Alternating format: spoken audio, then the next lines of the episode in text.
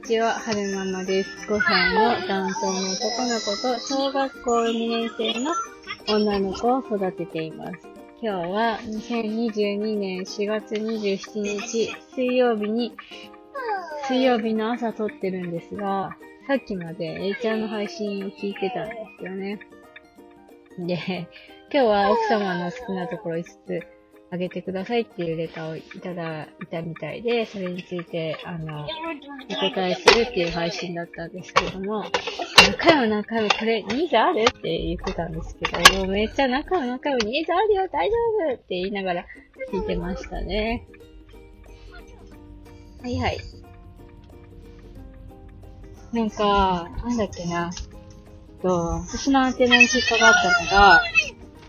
あの、奥様が綺麗でいられるための時間を奥様にあげてるんだよって言ってるところがあって、それすごい素敵って思いましたね。いつだったか私、夫に、あの、お風呂上がりのスキンケアの時間短くしたらって言われた時があって、すかさず、丁寧にし、丁寧にスキンケアしてるから、あの、吹き込まないで済んでるんだよって言ったことがありますね。ゴリゴリゴリゴリゴリ。そう。そうなんです。ちゃんとしっかり保湿して、しっかりクリーム塗ってるからこそ吹き込まないで済んでるんだよって、声みたい、声を大きくして言いたいって私はすごい思ったんですけど、抑えていましたね。女性ってね、大変なんですよ。捨て込もうと思ったらすぐ捨て込みますからね。そ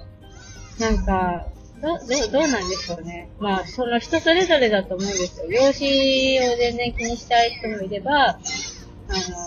自分の身なりがちゃんとしてることでテンション上がって日々ご機嫌でいられるっていう人もいるし、私はどっちかっていうと後者の方なので、そ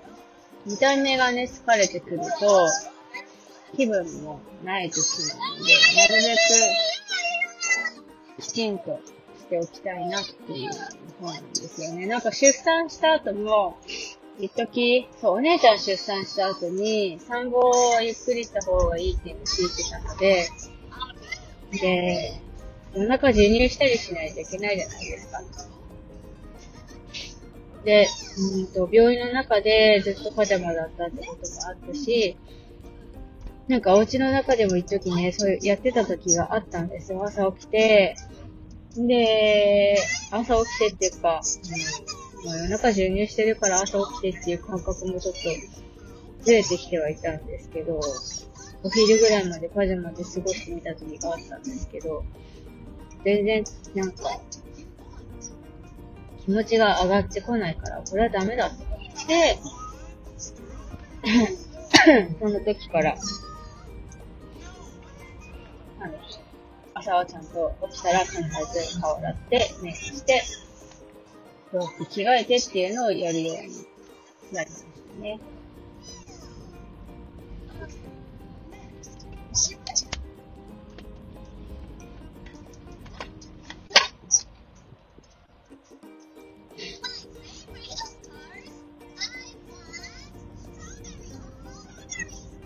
えっと？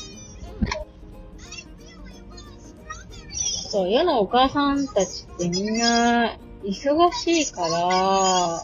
の、なん。だろうな。出産する子供が生まれる前と生まれた後で、ガラッと雰囲気が変わってしまうのは、まあ、ある意味仕方がないのかなとも思いつつ、多分、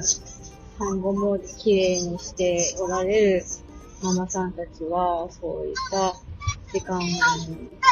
を作ってあげてる旦那さんがいるからなの、いら、いるからこそなのか、もしくは、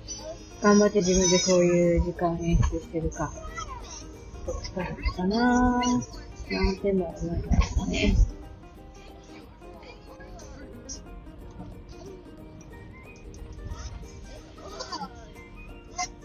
えっ、ー、と、A ちゃんの配信概要欄に入っときますね。なんかその奥様の好きなところ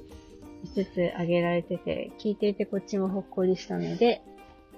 えー、皆さんもよかったら、ぜひ聞きに行ってみてください。えー、と、最後までお聞きくださいまして、ありがとうございました。それでは、また。